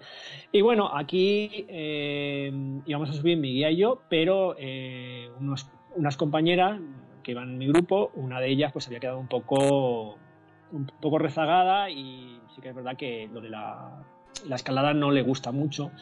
Entonces había quedado un poco ahí atascada, ¿no? Entonces mi guía me dijo, me pidió que le asegurara con la típica maniobra de aseguramiento con cesta desde abajo y él subió para ayudarles. Entonces yo estaba asegurándole, esto estamos hablando que son las cinco y media, cinco, cinco y media de la mañana. Ya ves a lo lejos el resplandor un poco de la aurora, de que va a empezar a amanecer breve, pero aún está noche cerrada. Y tú mirabas hacia abajo y veías las luces del Valle de Chamonix y alguna cordada que se venía acercando. Entonces, bueno, se acercaron dos chicos, creo que eran ingleses, bueno, hablaban inglés, eran ingleses, americanos, eh, y, nada, pues eh, claro, tuvieron que esperar su turno a que, a que yo subiera. Entonces, nada, eh, yo esperaba, esperando que mi guía me dijera, oye, sube ya. Cuando de repente estoy asegurándole y yo notaba que, claro, mi compañera pues estaba un poco, ya estaba subiendo, pero porque me tiraba de la cuerda, pero que aún no iba muy rápido. Y de repente, mientras me estoy asegurando, un pedazo de hielo me cae en el brazo derecho donde estaba yo asegurando la, cuerda, un dolor.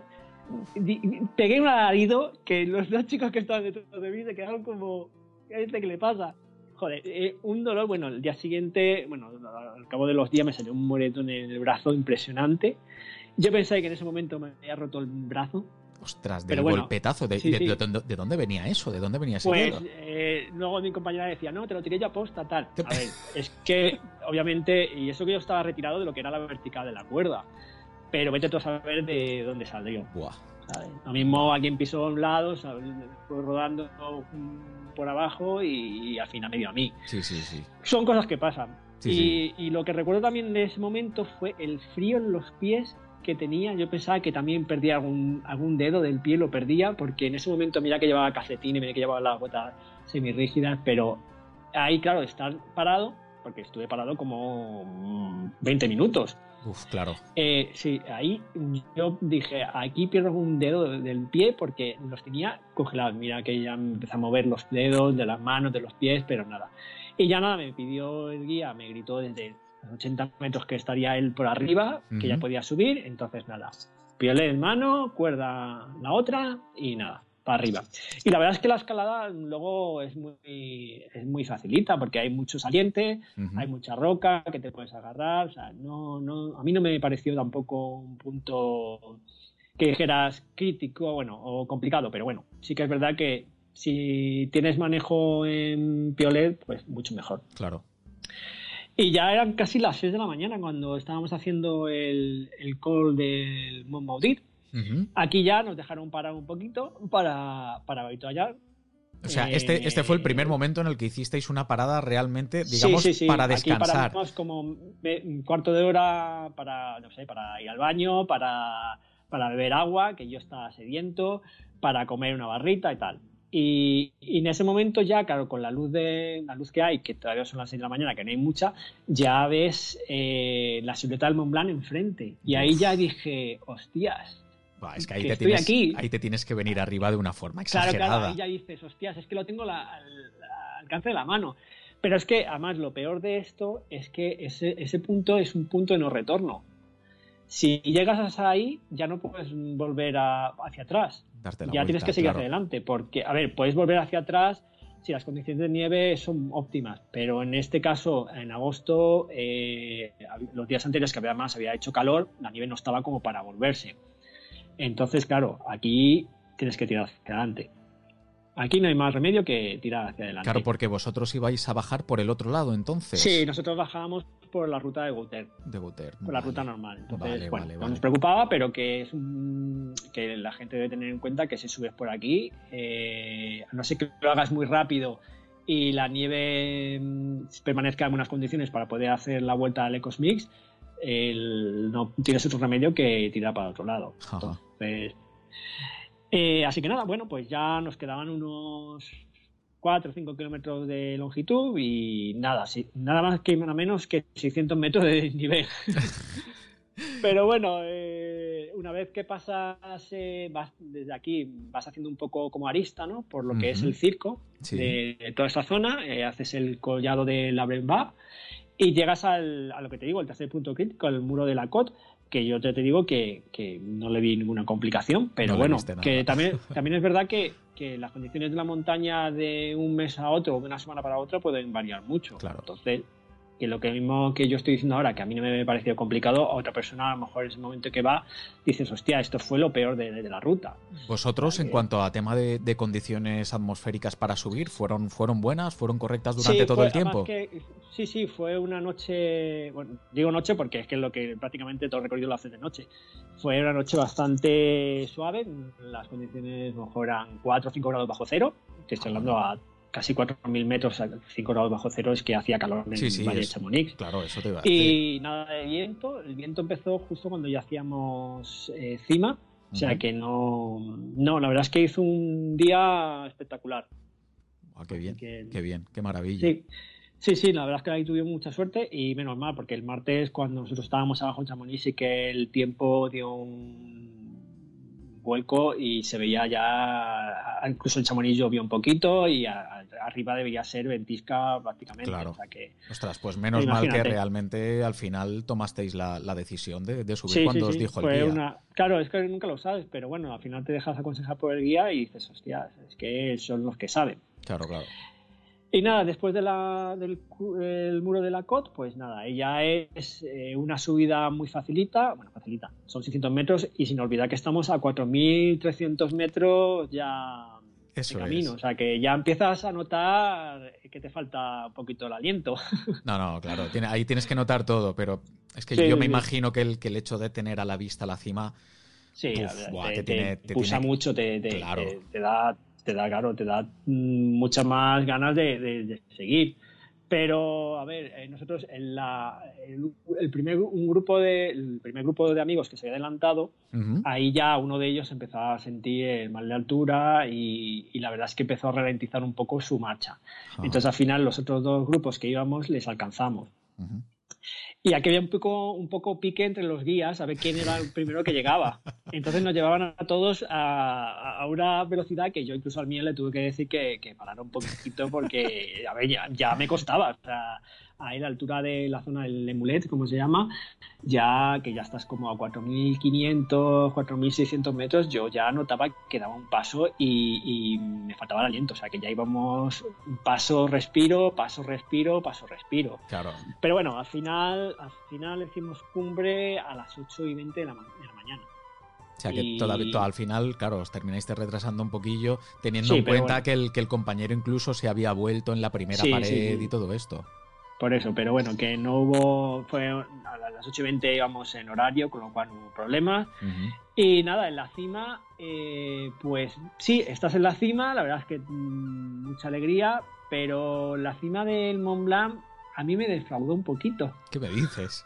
Porque claro, tú te imaginas, tú lo ves desde abajo y ves la típica montaña, terminada en pico y tal, pero luego la cima del Mont Blanc es una planicie de a lo mejor 80, 90 metros de longitud, todo plano, y con la nieve, claro, de todo el mundo que sube con los crampones, pues imagínate la nieve pues súper pisada, súper movida, y claro, te quedas como diciendo, y bueno, ¿y el hito? ¿Dónde está el hito?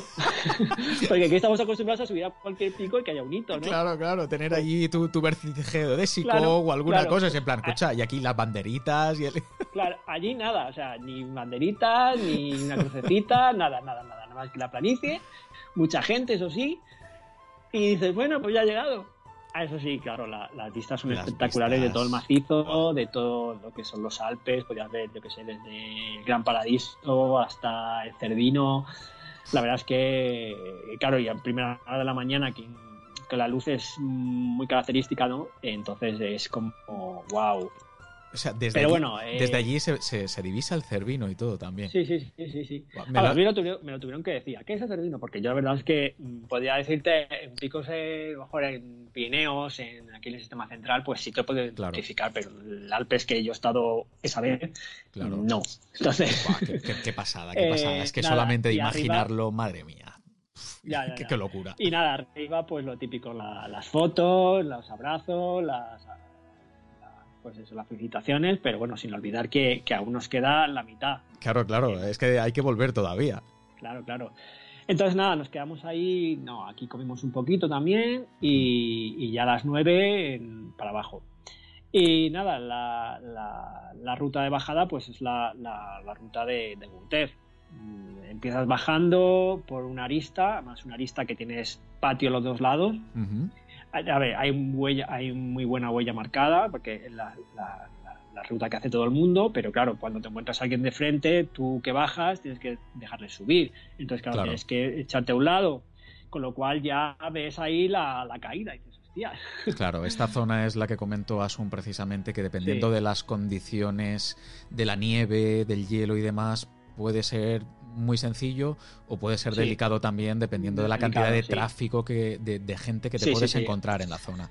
A ver, había bastante tráfico porque cuando nosotros llegamos a la cima había muchísima gente, había como 50 personas y más, más y subían muchas más, o sea que que, el tráfico era importante, pero bueno, vas bajando poquito a poco eh, haces los, los, boss, los boss, ¿no? el, petit boss y el gran boss, que son los, no sé, si alguien ha estado en Chamonix eh, o ve la, la, que es la, el perfil del Mont Blanc, pues tiene como dos jorobitas al, lado. Esos son también eh, los bosses. Y hasta que bajas al refugio de Balot.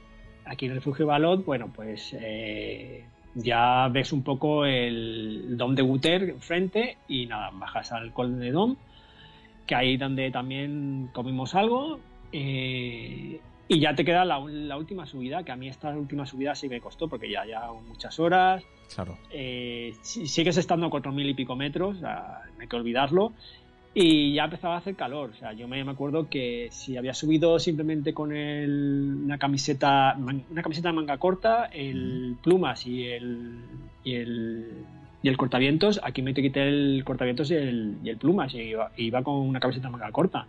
vaya que, Aquí hace calor ya. Y, ¿eh? fíjate, yo, yo estoy viendo en el croquis que tengo aquí y realmente son unos 80 metros de subida solamente. Sí, sí, sí. Pero hay que, pero hay que ¿eh? claro, hay que tener en cuenta que estás a más, sigues a más de 4.000 metros de altitud. Sí, sí, sí. Y, aparte la paliza, que, claro, y la paliza que llevas encima la paliza que llevas encima y las condiciones de la nieve, porque aquí la nieve ya empieza a hacer, ya claro, pega el sol, ya no es una nieve dura, ya es una nieve húmeda. esto es agua ya. claro. Te, claro, te cuesta ya dar los pasos.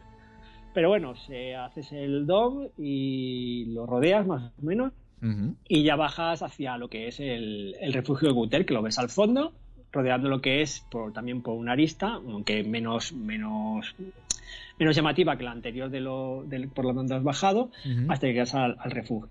Y llegas al refugio de, de Guter, el refugio este redondo, metalizado, con muchas ventanas que todos tenemos en, la imagen. Sí, sí. Y aquí, nada, como mi guía y yo llegamos los primeros, pues nos tomamos un café. El peor café del mundo.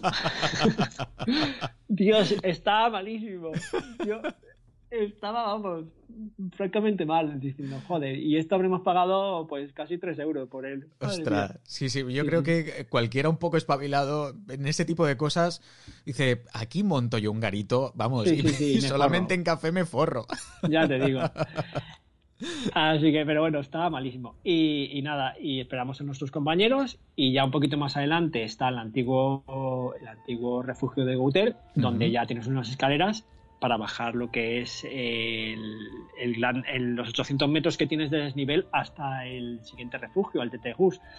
Y este, esta parte a mí es la que peor llevé de toda la travesía. Este, este trozo. este trozo de 800 metros de, desnivel, que a lo mejor es nada, es un kilómetro y medio de, longitud, pero se me hizo larguísima porque además, eh, no sé si cómo será con nieve, pero sin nieve es una, cantera, es un roquedo de, no más que piedras por todos lados. Eh, es un poco como el, no sé si, el, perdiguero en, Pirineos, pues un poquito así, de más que piedras y piedras y piedras por todos lados. Y lo bueno que tiene es que el camino está marcado y, tienes un cable de, de acero que te va haciendo también para agarrarte. Pero claro, hay quienes tienes que tener cuidado para no, tirar piedras al que, al que va subiendo o al que tienes tú debajo. Sí, eh, luego las pendientes a veces son. Pues, a veces tienes que saltar un poquito, un metro, un metro y medio hasta el siguiente, al siguiente balcón. ¿no? Entonces ahí a mí se me hizo muy, muy largo toda esta bajada. Pero bueno, ya, eh, ya llegamos al refugio de Tetegus y, nada, ya sigues bajando, bajando, bajando, eh, cruzas el glaciar que hay ahí, un pequeño glaciar que hay, que es de, Tegus, que está, bueno, que casi ya no existe, pero bueno. Y aquí ya hay una, hay una, cabaña con un guarda y tal, y, ya, pues eso, viendo la hora, que eran las 12 o así, oye chicos, que a las 5 es el último tren, pero bueno, vamos a intentar coger el tren a las 3. Así que nada, sigues bajando, bajando, bajando, hasta. Y ya el resto de la bajada no, no tiene ninguna complicación. Eh, excepto la bolera, que se me ha olvidado comentarlo. La bolera, justo antes de llegar al, refugio de Tetegus, hay una zona que se llama La Bolera, que es nada, un canal de, de desagüe, ¿no? Por donde, por el deshielo, eh, nada más que caen rocas. Y claro, ahí lo que te dicen es que tienes que pasar este tramo, que a lo mejor el tramo son 10 metros, como mucho lo más deprisa que puedas. Claro, porque es que si cae algo se te puede llevar por delante. Sí, sí, sí. Claro, además tienes que estar pendiente de cuándo ha caído la última roca para pasar o no pasar. Eh, nosotros pasamos, habían caído unas cuantas rocas no muy grandes y nosotros pasamos rápido sin problema. Pero sí que de vez en cuando escuchabas algún ruido así que decías, hostias. Este, este paso en la bolera, normalmente en, cuando hay mucho hielo o mucha nieve, lo que se hace es con un cable hay un cable que te lo pones en un lado y puedes andar tranquilamente, pero claro, en este caso el cable estaba como a dos metros por encima nuestro. Claro. imaginaos la cantidad de nieve que cae por esa zona. Claro, claro, tiene que ser, tiene que ser una barbaridad, porque vosotros aquí, incluso por roca y demás, ¿seguíais con el crampón puesto? O No, no, ya, ya arriba en el refugio de Guten, en el en el viejo, cuando ya empezamos a bajar las escaleras, ya nos quitamos. Ah, ya os habéis quitado ya, pinchos. Sí, ahí ya nos quitamos los crampones y los guardaditos y, y yo ni siquiera ni siquiera con bastones, ya por rocas que con bastones a mí nunca me ha gustado ir. Entonces ya aquí ya iba sin, sin, nada, ya había guardado todo y ya directamente manos y, pies. Tal cual. Así que y tal cual. Y nada, llegamos y nosotros llegamos a lo que era la, al nido al nido del águila, que es donde cogíamos, donde tenemos que coger el, el tren de vuelta a Chamonix. Llegamos como a las 3 de la, de la tarde. Aquí eh, había un montón de gente, porque claro, es el típico sitio que todo el mundo de Chamonix sube para ver el glaciar de, que baja directamente del Mont Blanc. Y claro, aquí había un montón de gente y unas colas impresionantes para ir a, comprar el ticket del, del tren. O sea que la verdad es que. Y encima el sol que estaba abrasando en ese momento. No sé dónde meterte porque no había ni una sola sombra. O sea, y ya cansado diciendo, yo lo único que quiero es llegar a un sitio y, sentarme. claro. Claro, incluso meterte. porque no sé si después en el tren os pudisteis sentar ni tan siquiera. No, que va, ni siquiera. O sea, en el tren de pie, porque claro, había tanta gente y además los, los, los horarios del tren son muy. muy pocos trenes y el, tren de las trenes no pudimos cogerlo. Claro. Lo cogimos uno de las cuatro, creo que era.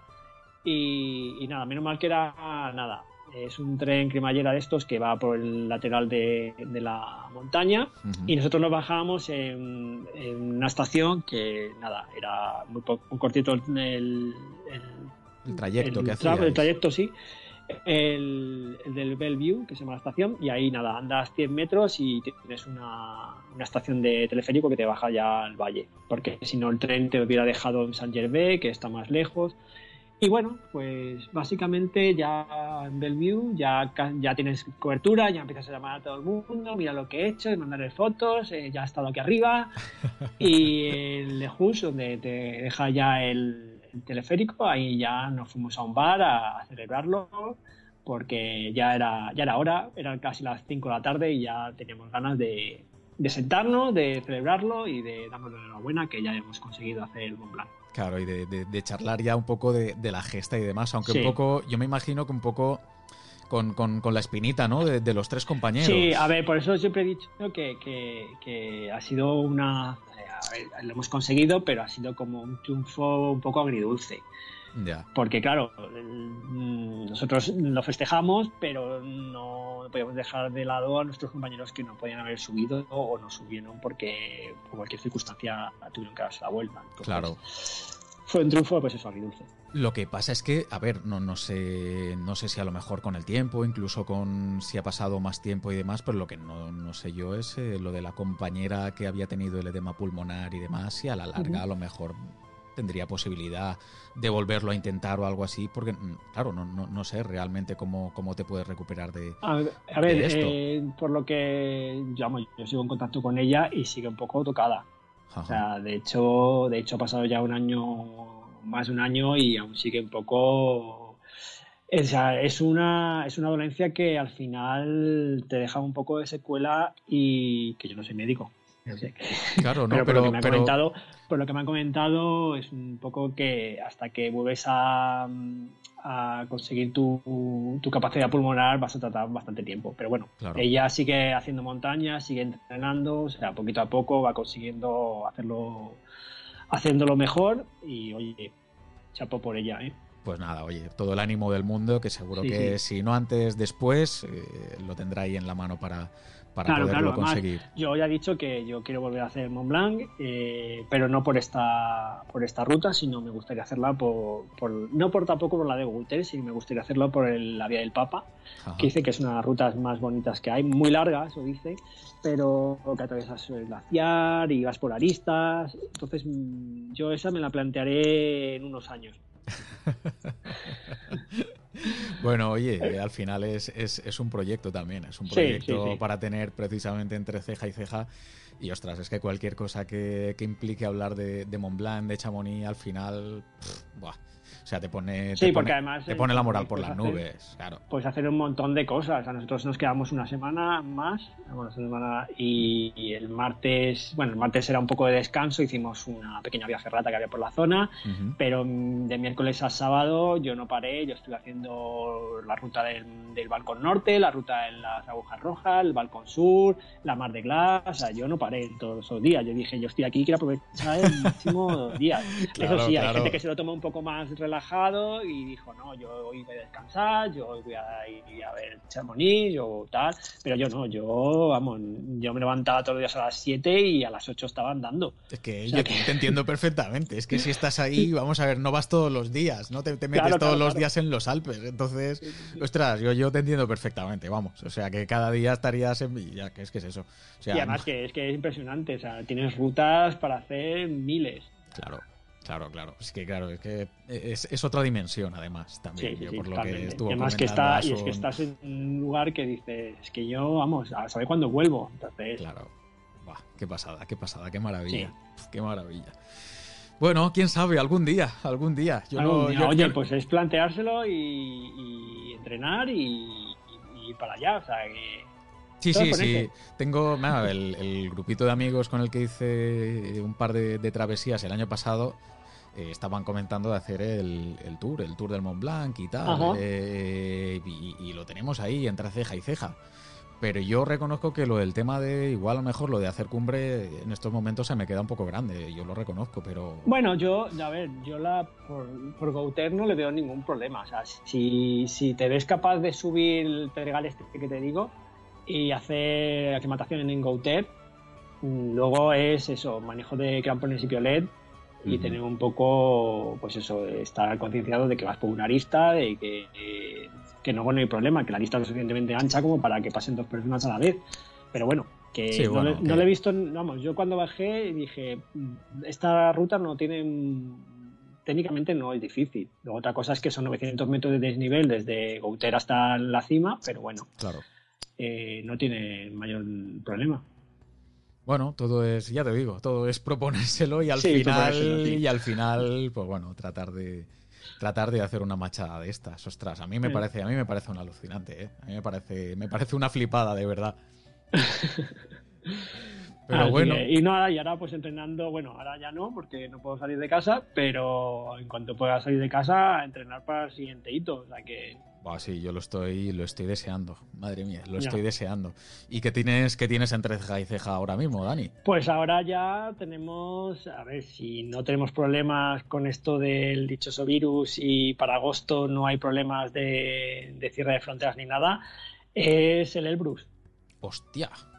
Ya, ya, es que hemos hecho un escaloncito más de 4.000 metros a 5.000. Porque, a ver, yo, mi sueño y mi sueño desde que estuve en la zona y lo vi, que yo dije, este pico lo tengo que subir, sea cuando sea, es hacer la Concagua en 2021. Entonces, claro, es un sueño, luego los sueños a veces no se cumplen, pero bueno, ahí está mi reto.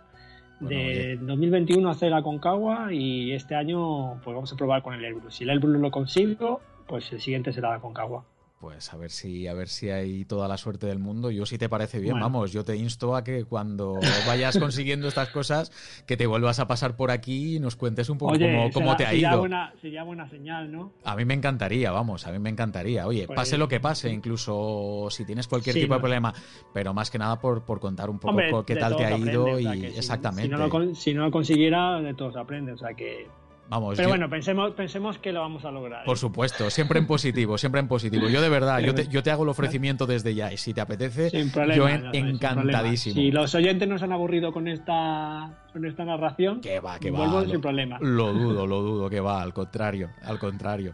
Ostras, pues no sé. eh, la verdad es que yo creo que a mí por lo menos no se me queda nada en el, en el tintero, Dani. No sé si, Pues si nada, hay, y al- si no, pues, si hay oye, algo más que- que nos quieres contar, no sé. No, de momento yo creo que he contado todo lo que se me viene a la cabeza, no sé. eh, seguramente se me quedan cosas al tintero, pero, como dices, pero bueno, no sé, si no, pues que si algún oyente tiene alguna duda y tal, pues que te la haga llegar y, y te pones en contacto conmigo Correcto. y yo se la, se la resuelvo. Exactamente. para eso todos aprendemos, al final somos montañeros y aprendemos unos de otros, o sea que Eso, eso es, eso es. Pues nada, eh, eh, eso, cualquier duda que a lo mejor eh, pueda surgir a, a toda la tropa que escuche el programa o lo que sea, pues eso, comentario, Yo, preguntita, correo, lo que sea, que le damos, le damos un vistacillo eh, rapidísimamente. Eh, Dani, muchísimas, muchísimas gracias de verdad No, no, por... muchísimas gracias a ti y por muchísimas pasarte gracias por al aquí. resto de mochileros que me han aguantado. Que va, vamos, yo, yo, vamos, yo encantado y estoy seguro que el resto de, de gente también. Dani, eh, Bueno, mira, antes de, despedirte, eh, yo qué sé, si quieres que la gente te pueda contactar por redes sociales o dónde te puede encontrar o, o- o lo que sea, por si quieres dar tu cuenta de Twitter o de, o de Instagram Pues o lo que cuenta de Twitter es arroba Madrid y la de Instagram igual, arroba Madrid. Entonces, bueno, ahí me tenéis en Twitter, en Instagram, Facebook no. Y, y nada, y si queréis el correo electrónico, pues ya se lo pedís a, a Hugo y que os lo pasará sin problema. O sea, no tengo ninguna, ningún problema en, en con- contestar a preguntas que estén en mi mano, claro. Perfecto. Tampoco vamos a hacernos aquí que yo desde el principio digo que no soy nada, que no, yo no soy un experto ni nada, yo soy un montañero más como cualquiera otro y, y que lo único que voy haciendo es pues un poquito más todos los días. Bueno, pues a mí me parece, me parece fantástico, me parece espectacular. Y, y bueno, pues oye, tú por lo menos has tenido, has tenido los bemoles de, de salir de tu zona de confort y de hacer cosillas, yo creo que hacer unos pinitos más que importantes, ¿eh? Sí, yo sí, yo sí, te lo digo por lo menos desde mi punto de vista eh, totalmente admirado, te lo Ah, digo, si yo, si te yo lo digo de verdad. puedes y vamos, sin problema.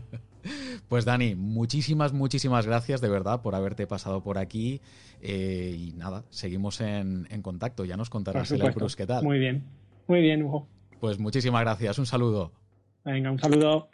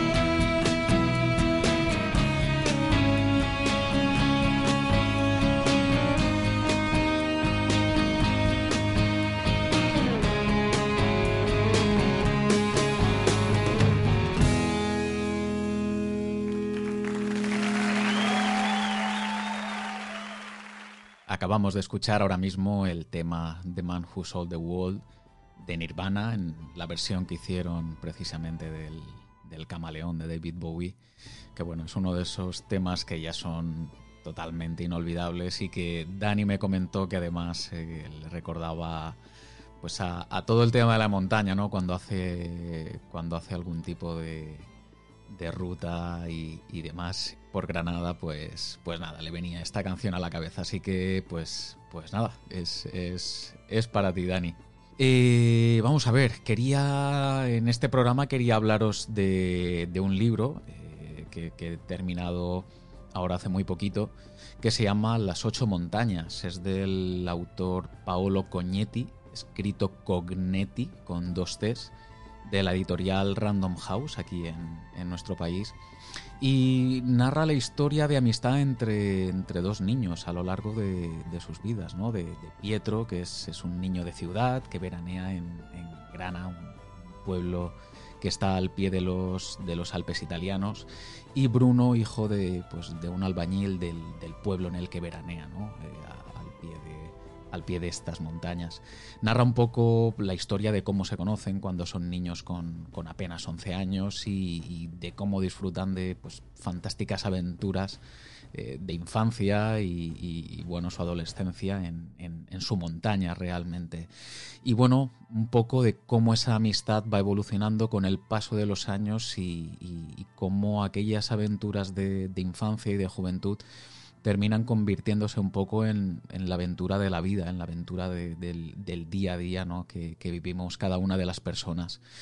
Eh, me parece una obra muy sencilla, pero, pero con mucha fuerza. No es una escritura que se entretenga durante seis páginas a hacer una descripción concreta y que acabe terminando por ser tediosa, eh, sino que no sé, hace gala de, una narrativa muy directa, ¿vale? Pero, pero al tiempo resulta como muy familiar si eres alguien que disfruta de la montaña. Porque, bueno, al final todo lo que la rodea acaba siendo, pues, como muy conocido de, de un modo u otro. Eh, sinceramente, yo nunca he estado en el Piamonte italiano, pero os aseguro que ha habido momentos en los que tenía la sensación de estar al pie del Monte Rosa. Una novela de, pues, de lectura muy amena, como os decía antes, ¿vale?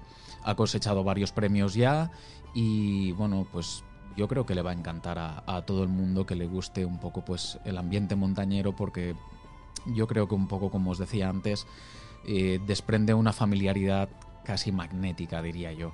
Tampoco me, me quiero extender mucho, realmente eh, apenas os he contado tampoco nada del, del argumento, pero, pero es una novela súper sencilla de leer, apenas 200 y poco páginas, se lee muy muy rápido y, yo creo que merece mucho la pena, creo que merece mucho la pena. Así que, pues nada, es la recomendación que os hago, que os hago en, esta, en esta ocasión. Vamos con los comentarios. En primer lugar, teníamos a Daniel Romero, que nos decía, ya que no podemos salir a la naturaleza, pues nuestra cabeza y espíritu subirá montañas por, nos, por nosotros. Gracias por el podcast y, gran, y, un gran abrazo. Pues claro que sí, Daniel. Ahora mismo no nos queda otra y desde luego pues estamos, estamos deseando ya volver a, volver a subir a, a, cualquier sitio que sea emblemático para todos nosotros. Di que sí. Al que la IFI nos decía, grande Hugo, en estos momentos tan difíciles eh, como este, vienen muy bien. Eh, mucho desconexiones como la que me he pegado escuchando la ruta. Y si encima dices que pretendes hacer un audio por semana, pues te lo agradecemos. Un saludo para ti y otro para el gran Santi. Mucho ánimo. Buena senda, senda mochileros. Pues eh, nada, gracias a ti por, por, escribir, como siempre, al que la IFI. Eh, nada, sí, al final eh, la intención es esa, distraernos y distraeros también un, un rato para, para, por lo menos desconectar de, de de otras cosillas y, tratar de, estar pensando, pues básicamente en, lo que más nos gusta. Eh, Carcamal, Santi, eh, pues decía muchas gracias, nada, gracias a ti, Santi, ya lo sabes. Una pequeña matización sobre el programa anterior. Dice, el nudo dinámico, mucho ojo, es un método de fortuna y solo ha de ser utilizado como último recurso y hay que tener experiencia, pues su capacidad de frenado es limitada y tiende a deslizar, sobre todo con la cuerda mojada el material siempre de calidad. A la guerra hay que ir con balas. Esto me hizo muchísima gracia, pero muchísima gracia. Eh, me tenías que haber pedido los tornillos, cuerdas, piolés técnicos, etcétera. Un abrazo. A ver, por partes. Eh, evidentemente te tendría que haber pedido todo, pero pues eso, cosas también, Santi, que como realmente ahora mismo eh, eh, era por, por lo menos para este curso, no iba a ser material que fuera a utilizar, por eso no te dije nada. Pero no te preocupes que ya te pediré el material, tú tranquilo, tranquilo por eso. Además, tal y como estuvimos charlando el otro día, a ver si es verdad, y el nivel 2, como tú sí que tienes experiencia, el nivel 2 te vienes conmigo para refrescar un poquito conceptos y, y nos subimos para arriba en cuanto, en cuanto podamos pegarnos una escapada y hacemos ese, ese nivel 2 de, iniciación y, y hacemos alguna, alguna subidita chula por allí, por, por el Pirineo, ¿vale?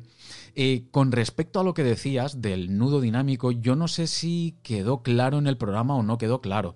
Eh, yo os quise comentar en todo momento que lo que se vio en el curso de nivel 1 eh, básicamente eran eh, técnicas o formas de proceder ante situaciones, eh, digamos, para las que no vamos preparados específicamente. Es decir, que con un material mínimo podamos salir del paso, como, como tú bien decías, eh, Santi, con, con métodos de fortuna. ¿Vale? Eh, muy importante, muy importante esto que os quiero comentar. El podcast, el programa, no, no pretende ser eh, formativo en tanto en cuanto un método de, de aprendizaje estricto. Yo no soy guía, yo no soy técnico, yo no os puedo decir cómo tenéis que hacer las cosas y en un audio la verdad es que es muy complicado eh, deciros esto se hace así, aquello se hace allá, para empezar porque yo no soy quien ni tan siquiera para decíroslo. O sea, yo en todo caso eh, lo que me gusta es aconsejaros en un momento dado, oye, yo aquí he metido la pata, no lo hagáis como yo. Porque básicamente, o sea, yo soy un, soy un pimpollo que, hace cuatro días que estoy subiendo a la montaña que disfruto con ello. Lo único, pues, que me encanta compartirlo con vosotros. Pero a la hora de aprender, a la hora de formaros, buscar a gente eh, eh, capacitada para ello, a técnicos, a, a- guías de montaña, eh, bibliografía pero no penséis que por escuchar el podcast ya vais empapados de todo, que, que os aseguro que no, o sea, os, os- os aseguro, pero al 2000% que no es así. Entonces, eh, lo primero y lo más importante es que realmente busquéis asesoramiento profesional. ¿De acuerdo? Después yo en la medida de, mis posibilidades, si tengo documentación, o os puedo recomendar alguna bibliografía, o sea, yo lo que, lo que necesitéis. Yo intento, intento facil- facilitaros la vida en, en todo lo que pueda, pero tened siempre en cuenta, siempre, siempre, siempre, por favor, ¿vale? Que para hacer cualquier tipo de curso o para tratar de formarlos, formaros con, con algún tipo de conocimiento a la hora de subir a la montaña, por favor, buscad siempre eh, formación profesional. ¿Vale? Eh, por parte de una persona que se dedique a ello y que realmente sabe lo que está haciendo. ¿De acuerdo? El, el podcast, el programa, es una forma de hacer comunidad, de, de, oye, de que hagamos un poco piña todos los que nos gusta este mundillo y que al final hemos terminado coincidiendo aquí en el podcast, ¿vale? Pero sí que os recomiendo, por favor, que, que- ese tipo de, formación, ese tipo de asesoramiento, eh, lo busquéis y lo encontréis eh, con, con- con una persona que se dedica a esto de, de forma profesional, ¿de acuerdo? Venga, pues el siguiente, Carlos Martín decía, Aupa Hugo, qué bien un podcast eh, semanal, muy buena idea, así se nos hará más ameno el encierro. Muchas gracias. Las montañas eh, ahí van a estar esperándonos. Si hacemos las cosas bien, pronto estaremos en ellas. Mucho ánimo a todos y un saludo y buena senda. Pues sí, eh, Carlos, totalmente, totalmente de acuerdo contigo. Bueno, lo del podcast, vamos a ver si de momento sigue saliendo, ¿vale? Ya tenemos ahí alguna cosilla preparada para la semana que viene, eh, muy, muy chula además. Así que estad atentos, ¿vale? Porque, nada, al final de lo que tenemos es de ganas de montaña. Eso está clarísimo, clarísimo. Eh, Paco Andreu, genial el podcast de hoy. El Mentiras lo he subido un par de veces y la verdad es que es espectacular. En salir de la cuarentena va a ser la primera en hacer. Un saludo. Ostras, Paco, pues eh, me alegro muchísimo. Eh, fíjate, yo el, conocía la zona, pero no la cumbre en, en particular. Entonces, mira, me, me- me alegro muchísimo me ha hecho mucha ilusión que, alguno de, todos vosotros, pues oye, conociese incluso la zona y el, y el Mentiras en, en particular. A mí me encantó, ¿eh? a mí el, el lugar me encantó. Muchísimas gracias Paco por, por estar ahí y, nada, a ver si es verdad y en, en cuatro días estás volviendo a hacer esta rutita para, para quitarte esa espina de encima. Un abrazo. Y por, por último, ¿vale? Y, y no por ello menos importante, al contrario, eh, estaba Guyer, ¿vale? Dani, gracias Hugo, eh, no podremos salir físicamente, pero con esto salimos con la mente. Y, y tanto que sí, y tanto que sí, Dani. Eh, al final tenemos la cabeza donde, donde nos apetece tenerla, en parte de alguna manera.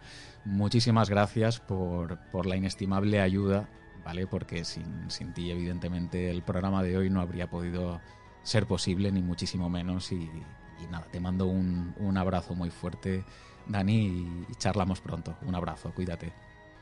Bueno, quería agradecer también a, la gente que, pues, que le ha hecho like durante esta semana, porque ahora ha sido un periodo mucho más cortito, pero aún así habéis sido, habéis sido un montón, ¿vale? A Basaka, a Manuk, a Paco Andreu, a Sergi, a Carlos Martín, a Carcamal Santi, un abrazo, tío, a Alke Laifi, a Kiki21VK, a Crevi Alberto, Jen del Poble, ahí Daniel Romero, a Jose.m y por supuesto, por supuesto, a, a Sandra y, también a Guyer, claro que sí.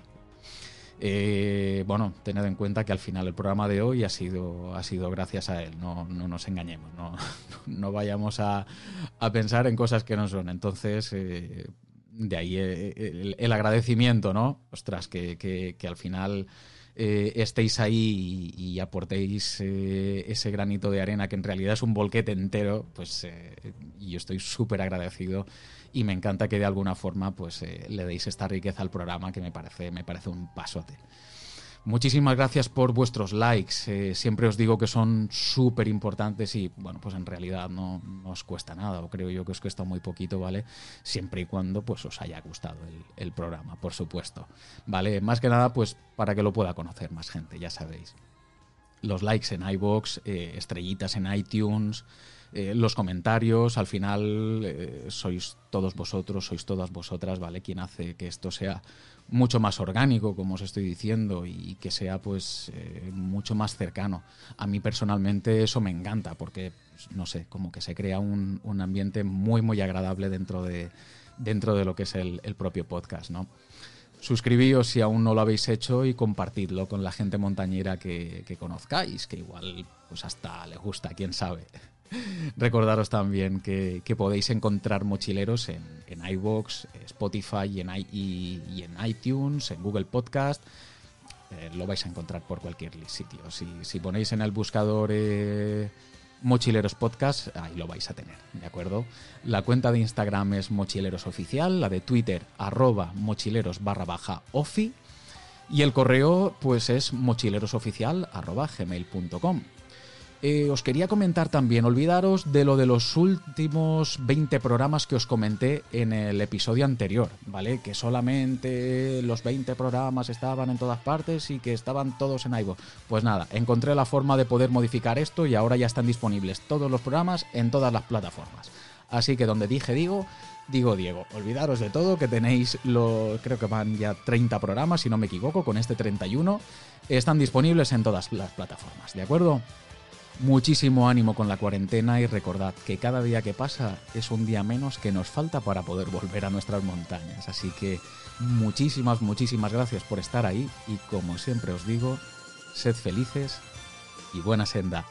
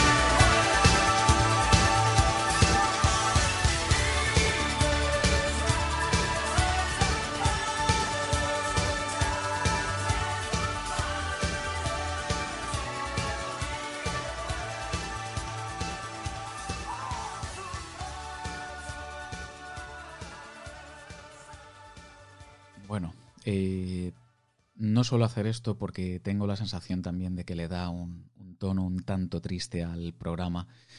Y no es la pretensión, ni muchísimo menos, pero quería en esta ocasión tener eh, pues un recuerdo muy especial para, para Trini Jiménez, eh, que es una persona que, que me acogió en su casa en su día como, hubiese, como si hubiese sido su propio hijo.